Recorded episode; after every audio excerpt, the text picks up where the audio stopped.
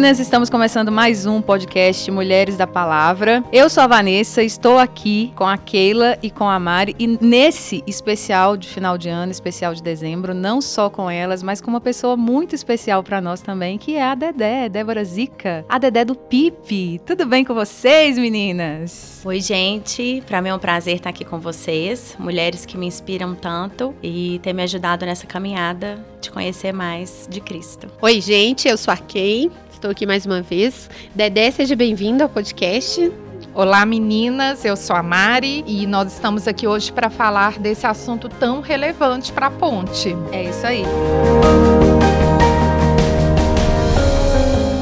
Hoje nós vamos abordar um pouco daquilo que já tem sido trabalhado na nossa comunidade pelos nossos pastores. Nos últimos cultos a gente tem assistido alguns vídeos falando sobre a consciência da nossa comunidade. É sobre isso que a gente vai abordar nesse episódio. Então, como nós temos aprendido, né, com os nossos pastores, toda família, igreja, cidade precisa de uma cultura saudável e elas são geradas através das mudanças de narrativas, né?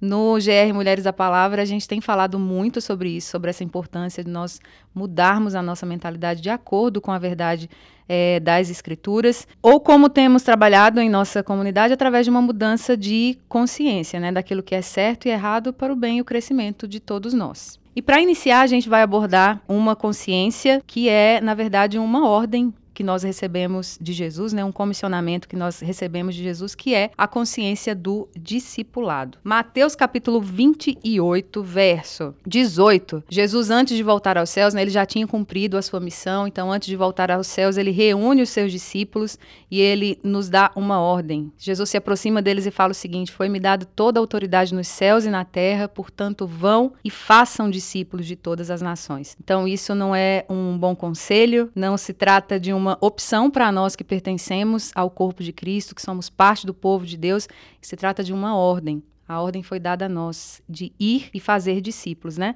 Porém, algo importante nesse, nesse texto aqui é que Jesus ele deu essa ordem para discípulos. Então, o que, que a gente aprende com esse, com esse texto aqui é que a nossa missão não é a de apenas fazer discípulos, né? Como então algo importante a ser falado é que Jesus deu essa ordem a discípulos, né? Então nós entendemos que a nossa missão não é a de apenas fazer discípulos, né?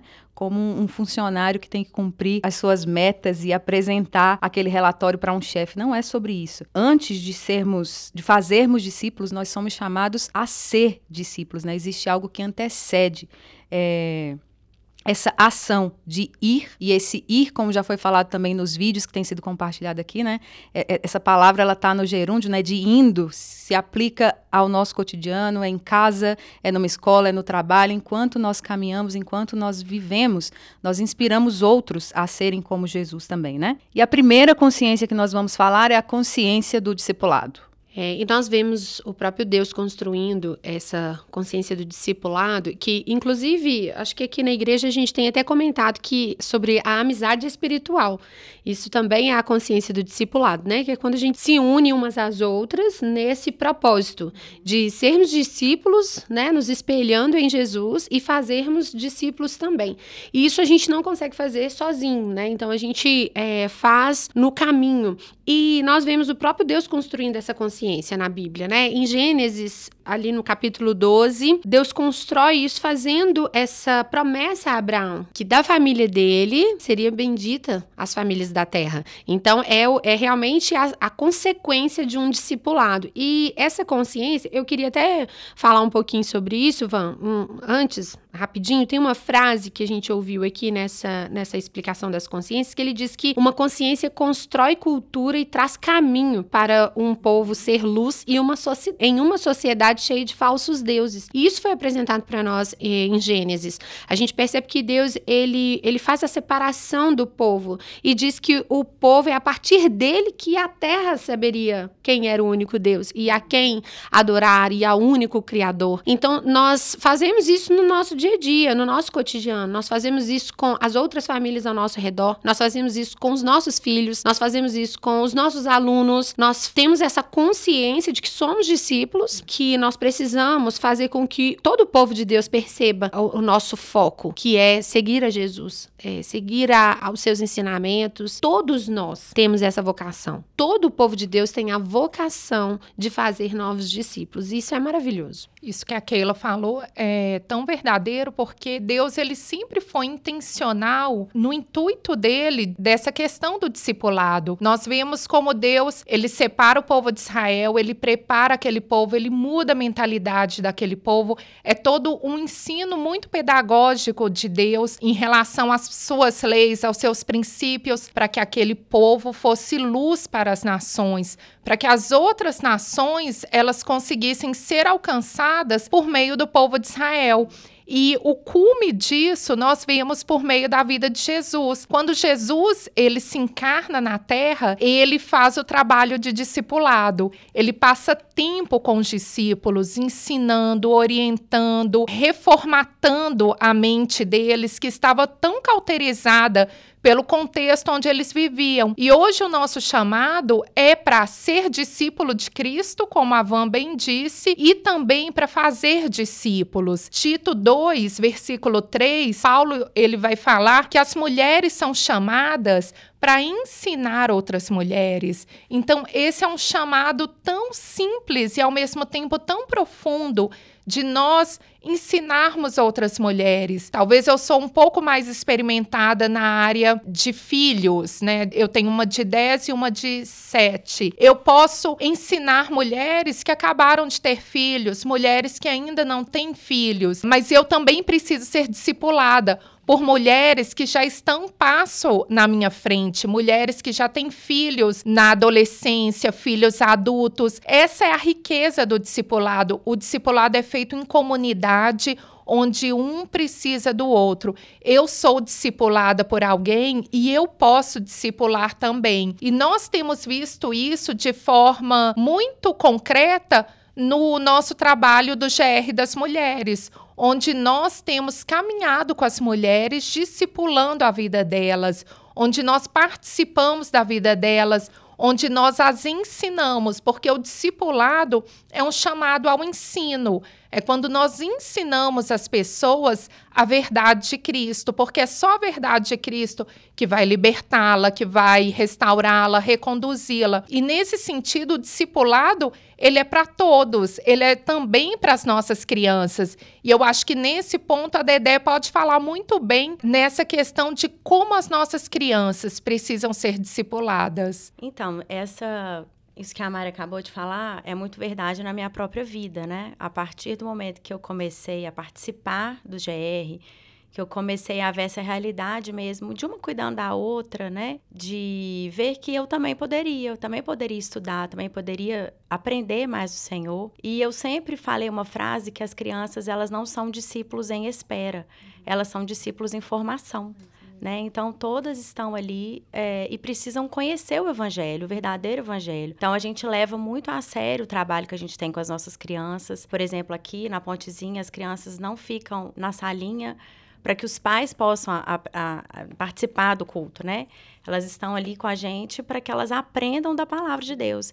É lógico que a gente usa vários recursos, né? A gente tem várias dinâmicas mas o objetivo sempre foi, sempre vai ser ensinar para elas o evangelho. Alcançar o coração delas. Exatamente. E da mesma forma na nossa casa, né? Lá em Deuteronômio fala que é em todo o tempo uhum. que a gente deve ensinar os filhos. Então é no caminho, no levantar, no deitar, no carro. Então todas as oportunidades são usadas para que os nossos filhos cresçam e sejam discipulados. A Dedé tem sido para a gente uma inspiração na questão do discipulado infantil. Há muitos anos que a Dedé dedica o tempo dela cuidando das crianças, discipulando mas é tão maravilhoso ver como Deus ele nos chama para florescer em muitas outras áreas. E hoje a Dedé trabalha também com as mulheres e a Dedé tem sido um instrumento de Deus na nossa vida para discipular mulheres. E nós que trabalhávamos só com mulheres, hoje estamos trabalhando com as crianças também. Mulheres sem filhos, mulheres com filhos, mulheres mais novas, mulheres mais velhas, viram nessa inspiração uma possibilidade de também discipular criança. Então, essa troca no discipulado é muito rica também. É a transmissão da fé, né? E a transmissão da fé é o principal objetivo de nós, como povo e família de Deus, é transmitir a fé. É passar para as crianças, para as mulheres menos experimentadas e as mais experimentadas para nós, né, também, quem Deus é e quem nós somos nele, né? E o discipulado tem como resultado a gente enxergar o outro e ser enxergado também, porque a gente consegue ver essa formação, né, do, do, da família de, de Deus sendo discipulados uniformemente, todos da mesma maneira. Isso, isso é muito legal. E hoje nós temos essa consciência na nossa vida nós precisamos ser discipuladas. É uma necessidade. Você, mulher que está nos ouvindo, você precisa ser discipulada assim como nós precisamos. E nós também podemos discipular. Como a Keila falou, essa grande riqueza que Deus nos dá, a possibilidade da gente aprender, ser discipulado, ser cuidado, ser visto e a possibilidade também de nós, com, com a nossa colherinha, como nós falamos no nosso primeiro episódio, nós compartilharmos essa colherinha com a outra e ensinarmos aquilo que nós temos aprendido sobre o nosso Senhor Jesus. O discipulado é para todas as mulheres. Você precisa estar sendo cuidado, estar sendo discipulado e você também pode discipular outras mulheres. Isso aí. Continuando aqui o texto de Mateus capítulo 28, Jesus fala o que, que nós temos que fazer, ir e fazer discípulos, e ele fala como, né? Ele continua no verso 19, batizando-os em nome do Pai, do Filho e do Espírito Santo e ensinando-os a obedecer a tudo o que eu ordenei a vocês. É aí o que é mais lindo nesse texto de tudo, e eu estarei com vocês até, até o fim dos tempos. É muito, muito especial a gente perceber o quanto que o nosso Deus ele é participativo na nossa vida, né? Ele não nos deu essa ordem, voltou aos céus, está esperando a nossa boa performance como discípulos. Não, ele está conosco em todo tempo, nos auxiliando, nos instruindo, nos ensinando. Falando sobre essa questão de ensinar a tudo que Jesus nos ordenou, existe uma palavra que ela é entendida até de forma mais pejorativa, assim, mas é, é muito especial nesse papel nosso como discípulos. Nós imitamos a conduta de Jesus para que sejamos transformados e outros possam ver Jesus em nós e imitar a nossa conduta também, né? Paulo, lá em 1 Coríntios capítulo 11, ele fala, eu sempre achei um texto muito ousado, assim, assim, sejam meus imitadores, porque eu imito a Cristo. Mas algo que é relevante a gente falar sobre essa questão da imitação também é que não se trata de seguir regras apenas ou você ter um estilo de discípulo de ser. Não é sobre isso, né? Existe algo que antecede as nossas reações, as nossas ações que é algo que é feito no coração de todo discípulo. Né? O discipulado ele começa quando algo em nós começa a ser regenerado, né? que é o nosso próprio coração. E aí, à medida que nós nos relacionamos com Jesus e o nosso coração é transformado, nós nos parecemos mais com Jesus na forma que nós falamos, na forma que nós agimos, na forma que nós andamos. E com isso a gente acaba revelando Ele mesmo. Né? E que Deus nos ajude a chegar ao ponto de, assim como Paulo, declarar: imitem o que eu faço, o que eu falo, porque eu imito a Cristo. Né? Esse é o papel do discipulado discipulado. Uma questão muito importante também sobre o discipulado na nossa comunidade é que eu ouvi isso de um curso que eu fiz com o Jonas Madureira sobre o tema, é que nós andamos como um corpo e esse é o lugar mais seguro para se estar, porque como corpo nós andamos no caminho que é Cristo e sempre qualquer um de nós estamos sujeitos a isso. Nós trilhamos um atalho, pegamos um atalho e, e saímos do caminho. Nós temos o corpo para falar aqui: vem cá, volta. Você desviou, desviou da rota, desviou do propósito, volta. Esse é o caminho. E isso é um privilégio, né, gente? Um, um discípulo ele precisa manter o coração dele aberto para ser disciplinado também, porque isso é prova de amor. Alguém que não ama deixa. É esse o caminho que você quer trilhar, então vai. Não, se é, se é um discípulo de Jesus, se é parte do mesmo corpo sempre que ele se desvia por algum motivo, que ele pega uma rota que não é o caminho que é Cristo, a comunidade de discípulos de Jesus dá a mão, estende e, e traz ele de volta, né? É um privilégio muito grande ser discípulo de Jesus, andar em comunidade é um do, dos maiores privilégios que nós temos, né? Então, sobre essa consciência do discipulado, algumas coisas que a gente abordou aqui para fixar é que nós precisamos ser discípulos, obedecer a Jesus, nos submeter a Jesus, imitar os passos de Jesus, abrir o nosso coração para que ele transforme o nosso coração e ensinar outros a seguir os seus ensinamentos também, né? É, lembrando a fala de Paulo, que isso seja realidade na nossa vida, sejam meus imitadores, porque eu imito a Cristo. Que Jesus nos ajude nessa caminhada. Lembrando R.R. Soares, eu vou seguir a Jesus Cristo. ah, é, Mariana? Eu não desisto. Eu não desisto. Você pegou tão sério, eu falei, vai ver a revelação agora. Continuando aqui, mais uma consciência que tem sido trabalhada pela nossa comunidade é a consciência de corpo. Não. Não, amiga. É, É essa também, mesmo. galera. Depois você fala. Everybody! yeah! Continuando, uma outra consciência que tem sido trabalhada aqui na nossa comunidade é a consciência de si mesmo. Para isso, vamos ouvir a Dedé falar um pouquinho sobre ela. Então, gente, é, o que eu acho mais interessante dessas consciências é que é, elas foram pensadas para que a gente possa se relacionar de uma forma mais constante, né, mais coerente e eterna, né? Porque a igreja ela cresce, ela começa a caminhar cada um por si.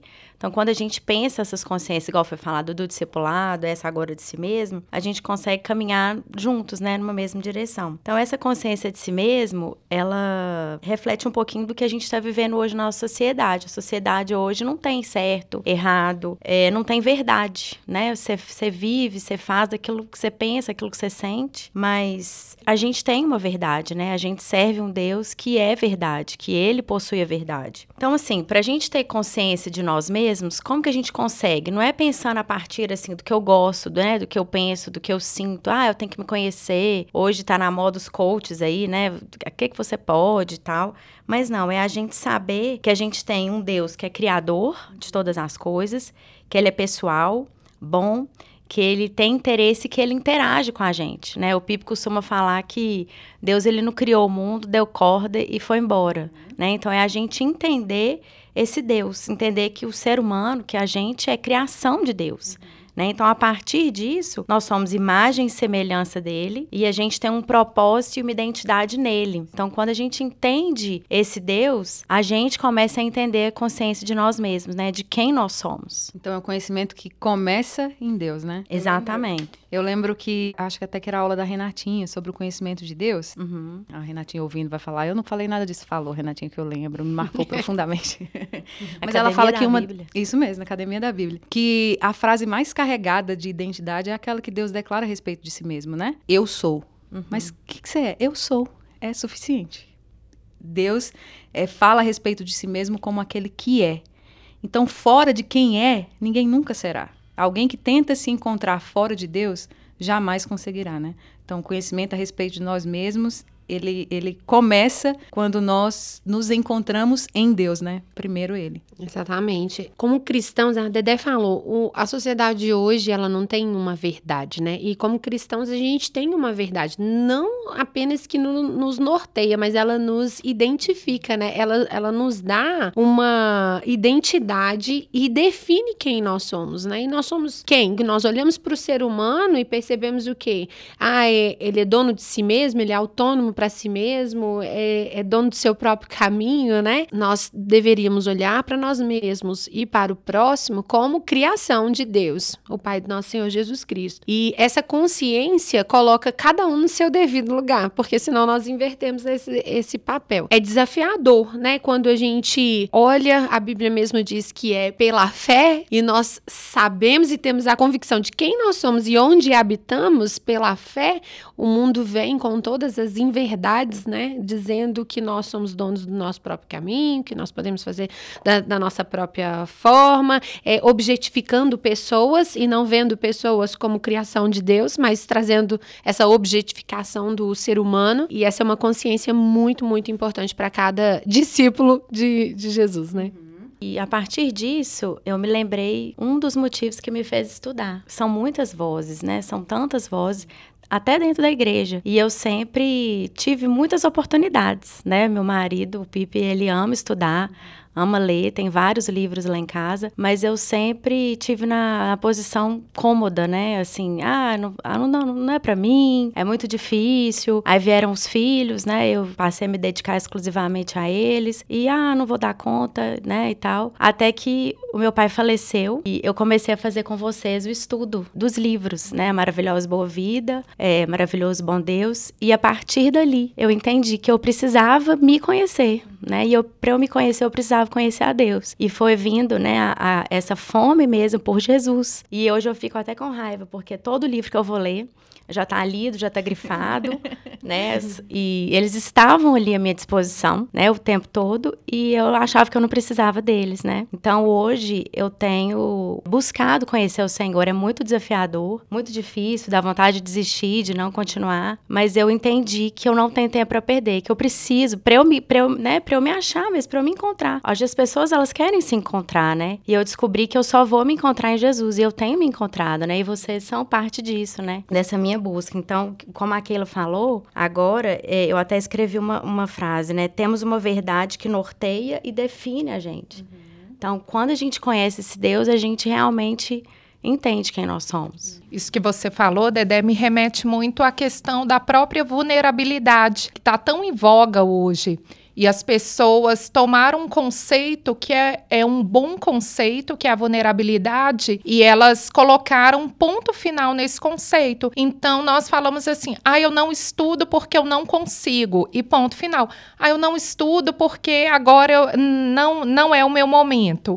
E nós vamos ver isso numa consciência posterior, que é a consciência do momento. E nós colocamos sempre um ponto final nas nossas próprias debilidades. Mas quando nós conhecemos a Cristo, nós vemos que Cristo ele coloca uma vírgula. Eu não consigo, mas Cristo me capacita. Eu vou ter que abrir mão de distrações, eu vou ter que abrir mão de, de outras coisas que eram boas em si, mas a minha prioridade agora vai ser estudar, por exemplo. E esse conhecimento a gente só tem de fato com Cristo. E é tão necessário essa consciência de si, porque você falou que nós vivemos num mundo hoje sem parâmetros do bem, do mal. A nossa cultura, ela está sendo formada pelo que ela sente. Então, nós submetemos o nosso corpo ao nosso sentimento e nós não fazemos o inverso. Olha, o que eu sinto, ele tem que ser submetido à realidade do que Deus fez. E a realidade do que Deus fez, ela é visível, ela é palpável. Quando nós começamos a ter consciência disso, nós não conseguimos mais dissociar a realidade. Ele te colocou, por exemplo, como mãe de três filhos, como esposa do Pipe, dentro de uma comunidade de amigos. Para quê? Para que você possa ali florescer. Então, essa consciência que nós temos, a gente só consegue ter quando a gente entende quem o nosso Deus é. Por que nós podemos hoje ser mulheres verdadeiras? Porque o nosso Deus é, é a verdade. Porque nós podemos ser mulheres bondosas? Porque o nosso Deus é bondoso. Porque nós podemos ser amorosas mesmo com quem não merece porque o nosso Deus é amor, é uma consciência muito importante. A minha pergunta para você é: como nós podemos ter essa consciência de forma mais clara? Então, Mari, lá em 1 Coríntios, Paulo fala que nós conhecemos a Deus parcialmente mas ele nos conhece plenamente. A partir disso, a gente pode entender que nós somos a imagem e semelhança de Deus e o nosso ser, ele é derivado dele. Então a gente se espelha em quem ele é. A gente não precisa provar para ninguém nada com o nosso desempenho ou com as coisas que a gente faz, né? Principalmente nós mulheres, né? Às vezes você quer provar, ah, uma, uma faz uma coisa, a outra não faz e entra nessa competição. A gente não precisa provar o nosso desempenho de quem nós somos com isso. Lembrando que a gente é a imagem e semelhança dele. E outra coisa, nós somos redimidas por Cristo para que a gente se torne humano novamente. Ô, Dedé, quando a gente pensa nessa grande história que Deus está contando, né, de redenção, e a gente lembra da queda, no momento em que o pecado entra na, na história, o que aconteceu é que gradativamente ele vem descaracterizando essa humanidade, né? E essa consciência de que Deus ele restaura a nossa humanidade, ela é tão importante porque muitas vezes nós achamos que nós somos espirituais à medida que nós nos parecemos mais com anjos, é quando só coisas sobrenaturais acontecem na nossa vida. E a consciência de si é ter o um entendimento que dia após dia Deus está nos fazendo mais semelhante à imagem do seu filho. Ele está restaurando a nossa humanidade. Essa humanidade que foi perdida na queda, que foi desfigurada, que foi descaracterizada, essa humanidade, como Deus nos criou para ser, ela é agora redimida em Cristo. E quando nós temos consciência disso, muda tudo em nós, muda a nossa forma de lidar com a gente, porque Cristo, ele é o mediador de nós com o Pai, ele é o nosso mediador uns com os outros e ele é o nosso mediador conosco mesmo. Cristo é quem media quem nós somos. Quem nós somos não é o que a mídia diz quem nós somos, não é o que a cultura diz que nós somos, é o que Cristo diz que nós somos. Então, essa redenção que nós encontramos nele, ela é de importância vital. E eu queria te perguntar, Dedé, como nós recuperamos alguns desses princípios da criação? Então, Mari, uma das formas é através da contemplação, né? A gente vive de uma forma muito acelerada, muito corrida. Hoje, se alguém te ligar e falar assim, ah, você pode conversar, você está ocupado, você tem vergonha de falar se você não está fazendo nada, né? Mas a gente precisa parar, a gente é, e descansar, né? E, e perceber as coisas. Nos livros que a gente estudou, a gente também aprendeu sobre isso, a questão do descanso, a questão da solitude né, das disciplinas espirituais. Eu até eu comecei a ler um livro, eu estou no primeiro capítulo ainda, mas achei uma frase super interessante sobre. O livro chama Uma Vida Vasta. Ele falou assim, ó, o evangelho é a boa notícia de que a vida, morte, ressurreição e ascensão de Jesus realizam para nós o que a agitação e a pressa jamais seriam capazes de realizar. Então a gente precisa desacelerar mesmo, descansar, parar e observar. Muitas vezes a gente não corre a gente não observa as bênçãos, não observa as pessoas mesmo que estão à nossa volta. A gente simplesmente vai viver na vida deixando as coisas passarem, né? E o próprio Deus descansou, né? Ele nos ensina esse descanso. E o descanso, ele mostra também a nossa dependência do Senhor, né? Quando a gente descansa, a gente entrega, a gente mostra que realmente a gente não dá conta, né? A gente precisa dele. Outro princípio que a gente tem é o trabalho. Por mais que possa parecer contraditório em relação à contemplação, o trabalho, ele não pode ser um fim em si mesmo, né? A gente faz o trabalho, a gente trabalha, tudo que a gente faz, ela é para a honra e para a glória de Deus. Por exemplo, eu, né? Hoje eu sou dona de casa. Então, enquanto eu estou ali cuidando dos meus filhos, cuidando da minha casa, cuidando do meu marido, eu posso estar descansando no Senhor. Eu estou cultivando aquele jardim, que Deus me deu. Dedé, o livro A Liturgia do Ordinário nos ensina muito isso, a contemplar e ver beleza no nosso trabalho ordinário, cotidiano, como donas de casa. A nossa sociedade muitas vezes não, não dá valor para isso. Não sei se você já foi perguntada. É, você, não, você não trabalha, você é só dona de casa. E é um trabalho dado por Deus de cultivar a nossa família, a nossa casa. Nós estamos formando capital moral nos nossos filhos. É isso que vai fazer com que a gente tenha uma sociedade sadia, uma sociedade com princípios morais consistentes. Parece muitas vezes que o ser dona de casa é até diminuído pela sociedade, mas quando nós vemos que o trabalho ele é dado por Deus para a glória de Deus, nós podemos fazer uma comida, cuidar da casa e fazer tantas outras coisas. Hoje, nós aqui somos estudantes do Invisible College, nós estudamos muito, nós ensinamos as mulheres, a Van tem o trabalho dela, é onde ela passa um período do dia se dedicando. Isso tudo é para a glória do Senhor, mas nós sabemos que, por mais que ao final do mês tenha alguma remuneração ou não, quem nos sustenta é o Senhor. O nosso descanso é muito mais do que um dia só da semana. O nosso descanso é o próprio Cristo. Então, isso que você falou, como que Deus é tão harmonioso. A contemplação ela se harmoniza com o trabalho, porque o trabalho hoje ele sofre efeitos da queda. O trabalho é árduo, muitas vezes é desgastante, não tem um reconhecimento, mas o trabalho ele é, é uma obra criacional de Deus, ele vem antes da queda, é para que a gente cultive o jardim, é para que a gente glorifique a Deus como você falou. É, e é tão interessante a gente ver na expressão do trabalho as nossas relações, a nossa relação com o outro, a nossa relação com a criação de Deus, a nossa relação com o próprio Deus, também é expressa no nosso trabalho, né? Hoje eu também, né, Dedé, como você, não estou envolvida em uma organização. Quando eu estava, é, minhas relações estavam todas expressas pelo trabalho, né? E ali eu poderia expressar também que eu sou filha de Deus, estava para revelar o próprio Deus na minha relação de trabalho. Hoje, em casa, com os meus filhos, cultivando esse jardim, é, eu também expresso Deus naquilo que eu faço no meu dia a dia e nas relações que eu tenho com as pessoas que fornecem para minha casa, como um supermercado, sacolão, o açougue, e ali eu tenho a consciência de que este trabalho que eu faço hoje é para a glória de Deus. Por fim, nós temos o fruto do Espírito Santo. Ele é a pessoa que nos ajuda a nos conhecer. A gente vive uma luta diária, né, entre a carne e o espírito. É aquilo, né? Eu não quero fazer, mas eu não consigo. Com a ajuda do Espírito Santo que nós conseguimos domar mesmo a nossa carne e vencer os desafios da vida, as, as coisas também que vêm à nossa mente, né? O nosso coração.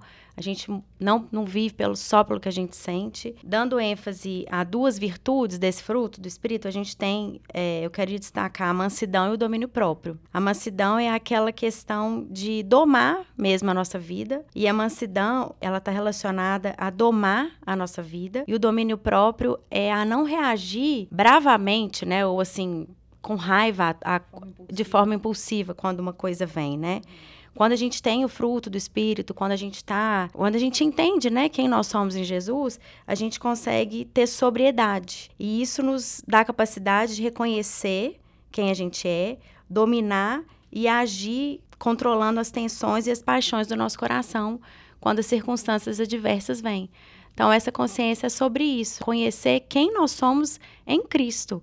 Quando a gente conhece quem nós somos em Cristo, a gente sabe que isso nos define, não o que a gente sente, o nosso trabalho, as situações. Quem nos define é Cristo, é Ele que nos dá propósito, identidade e vida. Então, hoje nós ficamos por aqui, nós tratamos de duas consciências que têm sido trabalhadas na nossa comunidade: a consciência do discipulado, a consciência de si mesmo e aí a gente volta para falar das demais. Não é isso, Dedé? Você volta para falar das demais com a gente? Van, para mim é um prazer estar aqui com vocês. É um desafio, mas eu me sinto muito feliz. Vocês são amigas com quem eu posso compartilhar, posso ser vulnerável e muito obrigada. Então isso é uma resposta positiva. Você volta para falar dos demais, né, Dedé? Volto, eu volto. É isso aí. A Dedé já está intimada para todos os próximos. Eu vou voltar também. Ah, tá volta, tia Keila. eu volto também. Você volta, mãe. Se a Dedé voltar, eu volto. Ai, ai, ai. Você está intimada. Então é isso, pessoal. Aproveitando para desejar um feliz Natal, um feliz ano novo, que Deus abençoe sua vida, que nós possamos crescer juntos como ponte, como igreja, é, como discípulos de Jesus nesse novo ano que está muito perto de se iniciar. Que o Senhor nos conduza em todo tempo e é isso. A gente se vê agora em 2024. Em 2024, cheio de consciência. É isso aí. Então é isso, mulheres. Um feliz Natal para vocês, um ótimo ano novo e que essa consciência que o Espírito Santo tem trazido na nossa mente de quem nós somos nele, que ela cresça, que ela se fortaleça cada dia mais. Em janeiro nós estamos aqui novamente. É isso aí. Até lá. Ó, agradeçam aí a Deus pelo ar-condicionado, porque eu vou desligar por causa do barulho. Tá brincando? Não. A Daqui uns 15 minutos a gente liga de novo. Duas horas depois. Gente, quem diria que dezembro ia fazer tanto calor assim? Né? Adriel, sobrevivemos, hein? A ah, liga esse ar, pelo amor de Deus. O tratamento foi péssimo. O Adriel deixou a gente sem ar.